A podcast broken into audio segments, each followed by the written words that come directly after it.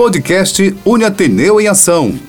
O tema é minimização dos riscos e prejuízos ao empreender nas diversas áreas da educação física. Olá, caros internautas, tudo bem com vocês? Começa agora mais uma edição do podcast Uniateneu em Ação, um produto de comunicação do Centro Universitário Ateneu, que tem o objetivo de discutir assuntos do interesse do nosso público, contando com a participação de gestores, coordenadores e professores da Uniateneu, como também de profissionais do mercado que vêm aqui e compartilham com a gente todos os seus conhecimentos e experiências. E nessa edição, nós vamos falar sobre um tema muito bacana para você que está querendo empreender, é a minimização dos riscos e prejuízos ao empreender nas diversas áreas da educação física. E para conversar com a gente sobre esse grande assunto, recebemos hoje o professor Adriano Thomas. Ele que é docente do curso de Educação Física da Uniateneu, onde a gente já agradece, né, de antemão, o professor Adriano vir aqui se disponibilizar um pouquinho do seu tempo para compartilhar com a gente um pouco da sua experiência, né, professor? Muito obrigado, professor Adriano. Felipe, eu é que agradeço essa oportunidade de estar aqui nesse podcast da Uniateneu em Ação e poder trazer um pouquinho do conhecimento, tentar elucidar a esses profissionais que estão iniciando na carreira e que querem empreender na área que decidiram é, efetivamente prestar serviço e se dedicar, que é a área da educação física, uma área com uma abrangência muito grande e que traz várias oportunidades, mas efetivamente há necessidade de ter alguns cuidados para se empreender com segurança e não perder o investimento tão pouco tempo de vida, que é algo que não volta mais. É verdade. A gente, esse mundo que nós estamos vivenciando hoje, né, todos nós procuramos empreender em algo. E sempre é muito bom empreender naquilo que a gente gosta. E a gente sabe que tem muitos agora alunos aí da Uniateneu e você é amigo internauta que está egresso agora, se formando, saindo da faculdade e está pensando em empreender na sua área. E o professor Adriano Tomás está aqui para ajudar todos nós, né? A você, amigo internauta, a você. E para isso a gente já começa fazendo a pergunta, já para o professor Adriano. É, Professor, quais, né, quais são, né, quais, o que, devam, o que devemos fazer, né, quais as ações devemos ser realizadas antes de, de empreender na educação física? É, é muito importante é, hoje você trabalhar com calma. O mercado ele está muito instável e a gente vê é, é, tem analisado hoje que você abriu abrindo qualquer meio de comunicação hoje, redes sociais, é, enfim, é, todo mundo a palavra a palavra hoje é, empreende, é empreendedorismo. Então vários coaches, todo mundo você pode, você consegue. Então eles instigam o cidadão a fazer algo que muitas vezes ele não está preparado. E, e é importante que você primeiro analise se você tem a capacidade de empreender, se você é um bom gestor. Você precisa analisar como é o teu comportamento. Se você tem esse, esse viés de empreender, porque você vai encontrar momentos de facilidade no mercado em que você resolver atuar, mas terão momentos de dificuldade. E você precisa saber se você está preparado para isso. E além de você fazer uma autocrítica, uma autoavaliação para saber se você tem a capacidade de empreender, você também precisa analisar o mercado. Então, antes de empreender, você precisa saber o que você quer e se aquilo que você quer é viável para o mercado onde você quer é, realizar aquela atividade, aquela ação. Então, é uma análise inicial, é uma análise de autocrítica, para você saber se você efetivamente será um bom gestor ou se você tem as qualidades necessárias para gerir um negócio, para empreender um negócio. Um segundo momento é verificar se aquilo que você está querendo desenvolver tem espaço. E o terceiro é achar o melhor espaço para que você eh, transforme aquele teu sonho em algo concreto e de sucesso. E não transformar teu sonho em um pesadelo que você lá na frente vai querer se livrar daquilo com uma carga de, de, de, de prejuízo, enfim, de insucesso que vai Frustrar a frustrar pessoa. a pessoa. Exatamente. Então, o objetivo inicial é a pessoa precisa primeiro esses três passos principais: autoanálise, verificação de espaço, da, da, se aquele projeto ele é viável e aonde empregar ele para que você tenha o melhor resultado. Se ele comporta, né, aquele projeto, né, exatamente, o local. O local, exatamente. É, é, é, muito importante a gente fazer essa, essa análise nessa pesquisa para que a, a, gente saiba até, a, até onde podemos ir no projeto, né, também. Porque às vezes você chega com, com um projeto monumental, e joga num certo local onde que não, não comporta e você vai ter, como você falou aí, um prejuízo e, e um insucesso, né, professor? Exatamente. E, e, após definir né, essa área de atuação, professor Adriano, resolveu aí então empreender. O que deve ser feito na fase inicial do empreendimento, professor? Pronto. Então vamos lá. Você fez a sua autoavaliação, você viu que você tem a capacidade para gerir um negócio.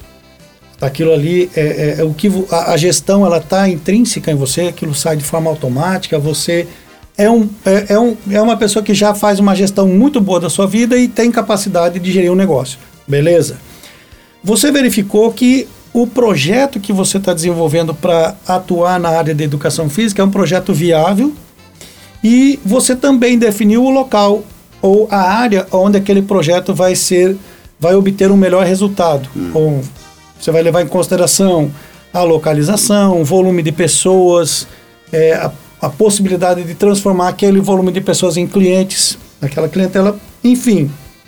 Você definiu o local, agora você tem que definir o espaço. No momento em que você vai definir o espaço, muitas coisas é, é, é, são extremamente relevantes. Muitos, eu diria assim, é, a, a, os critérios para escolher o local são muito, muito importantes. Primeiro, você tem que verificar se o bairro ou o local onde você vai instalar o seu negócio se é, é viável comércio, porque nós temos áreas é, no estado do Ceará, como um todo, seja em Fortaleza, Calcaia, é, Aquiraz, enfim. Eusébio, Eusébio Sobral. É, hum. Você tem áreas que são, extrema, são áreas de exclusividade residencial. Então não adianta você locar uma casa para construir um negócio numa área que é residencial. Você não vai conseguir é, é, liberar ali um avará de funcionamento, você vai ter problemas para poder é, legalizar o seu negócio. Então, é importante você fazer uma análise. Se o bairro onde você vai instalar a sua, a sua empresa, o seu negócio, se ele, se ele é viável. Então, por exemplo, hoje nós temos muitas assessorias esportivas que funcionam é, é, em todo o estado. Você precisa ver se a área onde você vai instalar a sua assessoria, se ela, ela está habilitada, para que você não tenha, de repente, uma fiscalização da prefeitura tomando todos os teus pertences, porque você colocou tua assessoria num local que não poderia.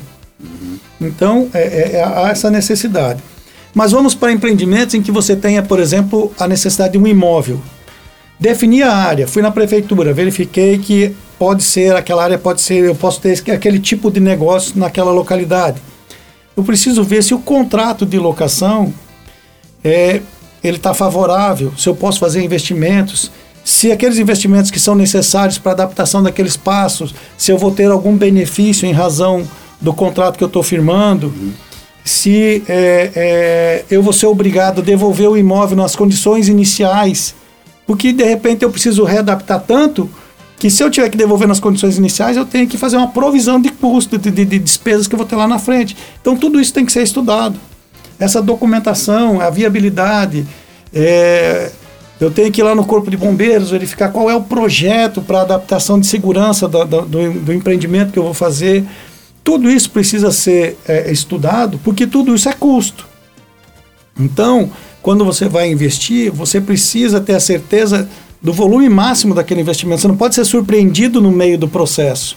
E tudo isso é planejamento. O que acontece hoje? O pessoal começa a fazer o projeto e depois vai descobrindo as obrigações que ele precisa cumprir. E aí não tem mais fluxo financeiro para cumprir aquelas obrigações e começa a trabalhar na clandestinidade. Por quê? Porque não se planejou. É empreender, empreender é, é, é necessário ao empreender você ter um planejamento inicial você não pode se jogar de cabeça num sonho que você vai transformar esse sonho num pesadelo. Verdade. Então, ou você faz um planejamento, ou você com certeza será, terá surpresas negativas no meio do processo. Muito bem, pessoal, nós estamos aqui com o nosso podcast, o podcast Uniateneu em Ação, falando hoje sobre esse tema, minimização dos riscos e prejuízos ao empreender nas diversas áreas da educação física. Dando aula né, para gente aqui está o professor Adriano Tomás, docente do curso de Educação Física da Uniateneu, e a gente continua batendo esse bom, bom, papo, né? Você, amigo internauta, interagindo com a gente e ouvindo até o final. Fique aí que tem muita, muita coisa boa. E, professor Adriano, a gente, a gente viu as, as ações que devem ser realizadas, a gente viu também tá, o segundo passo que é definir a área de atuação, e aí depois chega aquele momento, né? A hora de contratar. O que deve ser levado em consideração nessa hora, professor? É, uma das frases que eu aprendi ao longo do período em que eu estive à frente de gestão de academias, né, é que você deve ser rápido para demitir e lento para contratar. E a gente sempre faz o processo inverso. Às vezes você tem um, funcionário que está lhe causando problemas e você fica tentando segurar porque ele vai mudar e, e você só vai piorando a situação e ver um pouquinho do lado humano, né, da é. pessoa. Pô, vou deixar ele aí porque ele é um cara que tem família, vamos ver se ele muda. E acaba a gente não pode usar muito a emoção, né? É, é eu sempre digo, pessoa jurídica não tem coração. Não tem coração, é verdade. Pessoa jurídica não tem coração. Então, a, a, e, e o processo hoje, ele, ele, ele é assim, você contrata por indicação, aí vai na, na naquela necessidade, você contrata rápido, não faz um bom processo seletivo e acaba contratando de qualquer jeito. Depois você fica empurrando aquele funcionário que muitas vezes não, não tem, não tem uh, o espírito da empresa, não, não veste a camisa, como a gente fala, né? É, não se adapta às condições, à, à, à, filosofia da empresa e você fica tentando mantê-lo lá porque fica, ah, eu vou ter que contratar tudo de novo, enfim. Então, é, você precisa, nesse momento, ser lento para contratar, rápido para demitir. E a lentidão do contratar é por quê? Porque eu preciso ter um processo seletivo bem elaborado. Eu preciso saber o que a minha empresa precisa. Não sou eu, Adriano, gestor, que preciso, é a minha empresa. Então, a empresa, ela vai precisar do quê? Vamos supor, ela precisa de um professor é, de musculação, por exemplo. Vamos supor que seja uma academia, precisa de um professor de musculação. Então eu tenho que pegar um professor de musculação dentro daqueles critérios que eu vou definir. Então eu quero um professor de musculação que seja assíduo, que seja bacharel, tem que atender ao, ao, que a lei determina, então tem que ser bacharel em educação física, registrado no Conselho de Educação Física, tem que estar com a documentação toda correta. É, é, de preferência que ele tenha uma, um bom relacionamento, que se puder agregar clientes, puder ser um nome que possa trazer novos clientes. Então eu posso agregar também a contratação, a vinda de novos clientes, que é um, um, algo favorável, extremamente buscado hoje em dia, né? Você trazer pessoas que possam agregar e que o custo, por exemplo, aquele custo de salário e todos os encargos trabalhistas, que com, com a, a chegada de novos clientes você possa já suprir aquele, aquele custo. Enfim, e mais do que isso, é, é, você tem que sentar com a equipe que já está lá e definir o perfil do profissional que vai se encaixar naquela filosofia de trabalho. Isso é muito importante. Hoje existem pessoas, existem empresas altamente capacitadas para fazer essa seleção. Então, é, é você empreender hoje é, é, é, fundamental que você entenda que você não está sozinho. Para tudo que você for fazer, existem especialistas, até no momento de contratar. Você define o perfil, contrata uma empresa para que ela faça uma pré-seleção daqueles candidatos que se é, é, é, que possuem aquelas características que você precisa e aí você já faz um baseado naquele filtro você já vai gastar menos tempo para buscar um profissional que atenda às necessidades da tua empresa, levando sempre em consideração um fator muito importante. Para cada área que você for contratar, você tem que verificar qual é a legislação pertinente daquilo para que você tenha os, os, atenda aos requisitos básicos. Por exemplo, eu quero um professor de educação física. Se é para escola, tem que ser licenciado, registrado no conselho. Se é para academia, tem que ser bacharel, registrado no conselho. É, Ah, eu quero um nutricionista para trabalhar na minha empresa, para fazer um, um para agregar um serviço. Quais são as obrigações que o nutricionista tem que ter dentro da legislação da profissão? Tem que ter registro no Conselho de Nutrição? Tem. Então, tudo isso tem que ser atendido. Contratar não é simplesmente você chegar e dizer, olha, a partir de agora você está trabalhando comigo. A PJ não tem sentimento. É, e ela vive do seguinte: o alimento da PJ é o lucro. Então a empresa ela vai engordando à medida que a receita é muito maior do que a despesa. O inverso mata a PJ. Então você tem que ter muito cuidado para você não gerar despesas desnecessárias. E contratar mal é uma despesa desnecessária. É, a gente tem que tomar muito cuidado, né? Em cima disso, eu vou fazer a próxima pergunta, né? Que já está acabando o nosso podcast rapidinho, com as perguntas, um bate-papo rápido para orientar e abrir um pouquinho a mente das pessoas que estão agora, nossos internautas nos ouvindo, que quer empreender na área da, da educação física e minimizar, né? É, essa, esses custos, essas despesas e não ter prejuízo. Que é sempre bom, né, professor Adriano? então, em cima disso, uh, professor, quais as ações e procedimentos que devem ser tomados para minimizar né, esses riscos que o senhor falou de, de sofrer ações administrativas, extrajudiciais ou até mesmo judiciais? Pronto. É, a primeira coisa. Você falou um pouco já na sua, né? É. Um pouquinho ter muito cuidado na hora de contratar, ver a questão da, da formação, se está dentro, o que é realmente pertinente para poder contratar a pessoa, o que, é que ele deve ter, se está tá, tá escrito no, no, Conselho de Educação Física ou no Conselho da, de, de medicina, enfim. É. Né? É, a, a, além disso, a gente tem aqueles critérios, né? Partindo do início da nossa conversa, né? Desde lá da, da abertura da empresa. Desde né? a abertura da empresa. Então, o que ele precisa fazer? Tudo é planejamento. Felipe, não tem, não tem nada que você vá fazer que não seja planejamento. Então, eu até a, a frase do, da, da, administração é o que não pode ser medido não pode ser administrado. Então, uhum. eu preciso gerir o meu sonho. E é, é, como eu construir uma casa. Eu, primeiro eu vou fazer uma planta, vou verificar tudo que eu preciso fazer e a partir dali eu vou fazendo passo a passo. Os cálculos das despesas, né? Exatamente. Então, eu preciso criar uma planta da minha empresa. Eu vou colocar lá onde? Quais são os documentos necessários? É, é, quem vai ser o meu contador para esse primeiro momento da construção da empresa, desde a construção do CNPJ, enfim, é, eu tenho que atender a um regramento jurídico muito grande. Nós temos hoje normas municipais, nós temos normas estaduais, nós temos normas federais, aí você tem as normas dos conselhos profissionais, enfim. É um regramento jurídico que precisa ser respeitado para que eu não seja lá na frente é, é tomado de surpresa por ações. Uhum. Sejam elas do ente público, ah, porque você fez uma fiscalização, eu estou trabalhando sem alvará, ou eu estou trabalhando com o meu registro sanitário atrasado, ou alguma ação, meu contador não apresentou alguma declaração, que a gente chama isso de obrigação acessória. Sim. Então eu tenho que ter esses cuidados básicos frente aos entes públicos. É, quando você pensa é, numa empresa, o profissional de educação física, ele é um prestador de serviço. Sim. Como prestador de serviço, ele está albergado ou está sob o regimento do Código de Defesa do Consumidor.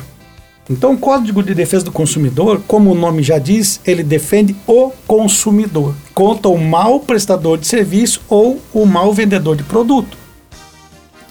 Então, se você não tiver ali amparado com documentos hábeis, por exemplo, eu vou montar uma assessoria esportiva, eu vou montar uma academia, eu vou prestar um serviço de atividade física, eu não posso prestar um serviço de atividade física sem fazer uma avaliação do meu cliente. Como é que eu vou, Felipe? Imagine, você vai treinar comigo, uhum. eu sou seu professor. Como é que eu vou montar um programa de treinamento para você sem conhecer a tua capacidade física. Só de olhar para você, eu vou montar um programa? Não posso. Não, é, dá, não tem como adivinhar, é, não. Porque veja bem, a, a, a gente estava conversando. Mas tem gente que vai no adivinho, né? É, aí lá na frente a, a pancada é forte. veja bem, a gente estava conversando aqui antes, você me disse que tem um problema no ombro. É. Olhando para você, eu não sei que você tem um problema no ombro. Uhum. Eu preciso fazer uma avaliação. E essa avaliação ela tem que ser documentada. Uma avaliação física, na avaliação física, eu tenho um momento chamado anamnese, em que eu vou fazer um questionamento das suas condições físicas, da sua condição de saúde, os problemas, as mazelas que você pode ter, os medicamentos que você toma, enfim. E esse documento, ao final, precisa ser assinado. Por quê? Porque lá na frente, se, eu, se você entrar com uma ação contra a minha empresa ou contra a minha pessoa, alegando que você se lesionou porque eu programei um, um, um treinamento inadequado para você, eu vou mostrar que não, olha, ele omitiu essas informações. Se o documento não tiver assinado, é a tua palavra contra a minha. O código de defesa é de quem? Do prestador de serviço ou do consumidor?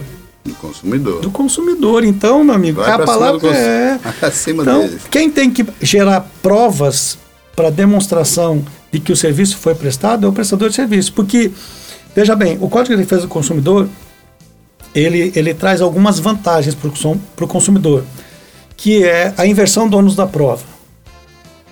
Dependendo da verossimilhança, dependendo do que você está alegando, se o juiz entender que aquilo tem um, um- um mínimo de veracidade, ele pode, a critério, fazer a inversão do ônus da prova, conceder a inversão do ônus da prova. A inversão do ônus da prova nada mais é do que a presunção da culpa.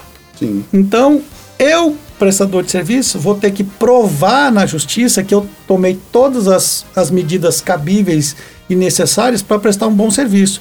E que a tua lesão, na realidade, ela foi um caso fortuito, foi um, um- um acidente, enfim. Mas que eh, não fui eu que dei causa ao teu problema. Uma outra situação é, que pode causar problema para o prestador de serviço, profissional de educação física, quando empreende, é ao domicílio. Então, por exemplo, o, o, o, o cliente ele pode propor ação no domicílio dele. Vamos supor que eu tenha, eu acabei de abrir uma empresa e o Felipe veio do Paraná ou do Rio de Janeiro, você é do Rio de Janeiro, então veio lá do Rio de Janeiro para fazer um gravar esse podcast aqui e vai voltar para o Rio. E aí nesse ínter você entra na minha academia, faz um treinamento, se machuca e volta para o Rio. Lá no Rio você propõe uma ação alegando que você se machucou na minha academia aqui em Fortaleza. Eu vou ter que me defender no Rio de Janeiro. Então, por que, que eu falo isso? Porque às vezes você tem que verificar se, se aquele, aquele fluxo de volume de recursos financeiros, por exemplo, uma diária, ah, eu tenho aqui uma diária, eu ganho muito em diária porque tem muita gente que vê, vale a pena? Porque às vezes você vai estar recebendo 50 reais numa diária de um treinamento e pode sofrer uma ação de 10 mil reais em outro estado. Valeu a pena? Tem que, são, são situações em que você tem que analisar os riscos. Então, é, é, é uma nossa área, ela é uma área fantástica, de várias oportunidades, mas é uma área da saúde. E quem mexe com saúde está ali entre o limiar de qualidade de vida e a doença.